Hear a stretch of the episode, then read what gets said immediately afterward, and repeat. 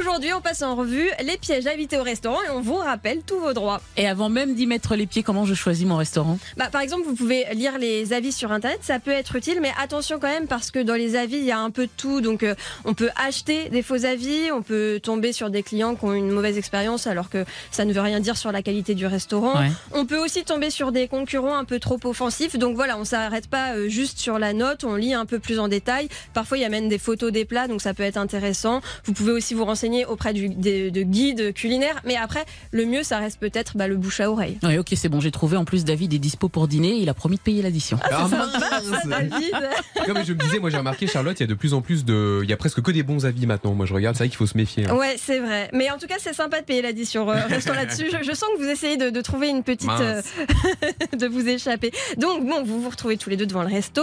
Euh, si quelqu'un vous alpague devant, n'y allez pas, c'est mauvais signe parce qu'en plus, le racolage gastronomique, c'est interdit. Ensuite, la première chose que vous pouvez regarder, les affichages. Il faut que la carte soit affichée à l'ex- à l'extérieur. Vraiment, c'est obligatoire au minimum pendant les heures de service, avec tous les prix de tous les menus, euh, savoir s'ils sont valables en permanence, juste le week-end, juste le soir, etc. Et c'est aussi obligatoire d'afficher les tarifs de 5 vins ou alors 5 boissons servies dans le restaurant. Donc si vous voyez pas tout ça, bah, vous passez votre chemin. D'accord, et à quoi je fais attention quand je regarde la carte? Vous privilégiez un restaurant où la carte est pas trop longue. En fait, il y a plus de chances que ce soit du fait maison si la liste des plats est limitée, ça va de soi. D'ailleurs, pour savoir si c'est fait maison, il y a un logo que les restaurateurs affichent. C'est une casserole surmontée d'un toit. Je sais pas si vous Ah voyez. oui, oui. Euh, Vous vérifiez ce, si vous voyez ce logo parce que autant euh, si c'est fait maison, bah, les restaurateurs ont intérêt à le dire. Autant si ça l'est pas, ils ont aucune obligation de le mentionner explicitement. Euh, ensuite, bah, le contenu de la carte peut vous aider à savoir si le restaurant cuisine des produits frais. Par exemple, est-ce que ça vous semble être des plats de saison? Euh, Si on vous sert des moules au mois de mai, c'est que ça ne va pas gêner le restaurateur de faire du surgelé parce que Ok. La saison c'est juillet-janvier, donc bon indicateur. Autre exemple, frites maison ou pas? Il suffit de demander. Si on vous répond frites fraîches, c'est pas maison. Ah. Ça veut dire qu'elles ont été prédécoupées et pré-cuites. D'accord. Dernière chose, la provenance des viandes. Elle doit absolument être indiquée pour toutes les viandes. Ça, c'est obligatoire depuis le 1er mars dernier. Bon, on se lance, mais on n'a pas de chance. Ils n'ont qu'une table euh, de 4 et on n'est que deux. Et on est obligé d'aller ailleurs ou comment Eh ben ça non, se passe non, pas- Peggy, vraiment pas. En fait, on ne peut pas vous refuser l'accès au restaurant sous prétexte que vous êtes que deux et qu'il ne reste qu'une table de quatre.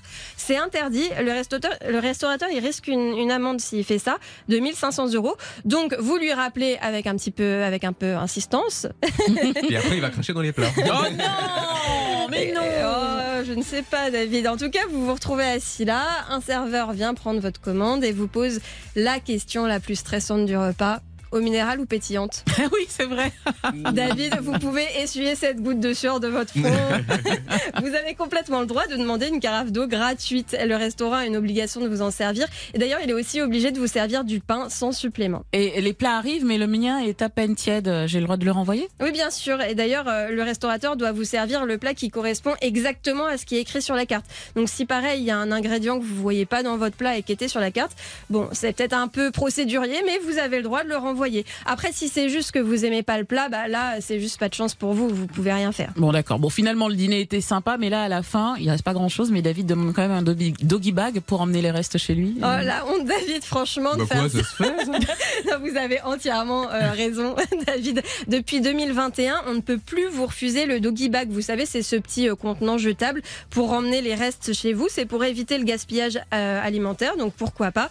Alors, par contre, David, si c'est un buffet à volonté, non, vous ne pouvez pas prendre le doggy Ah. Ah, bah, c'est pour ça qu'ils ont pas voulu. Bah oui. C'était bien tenté, mais non.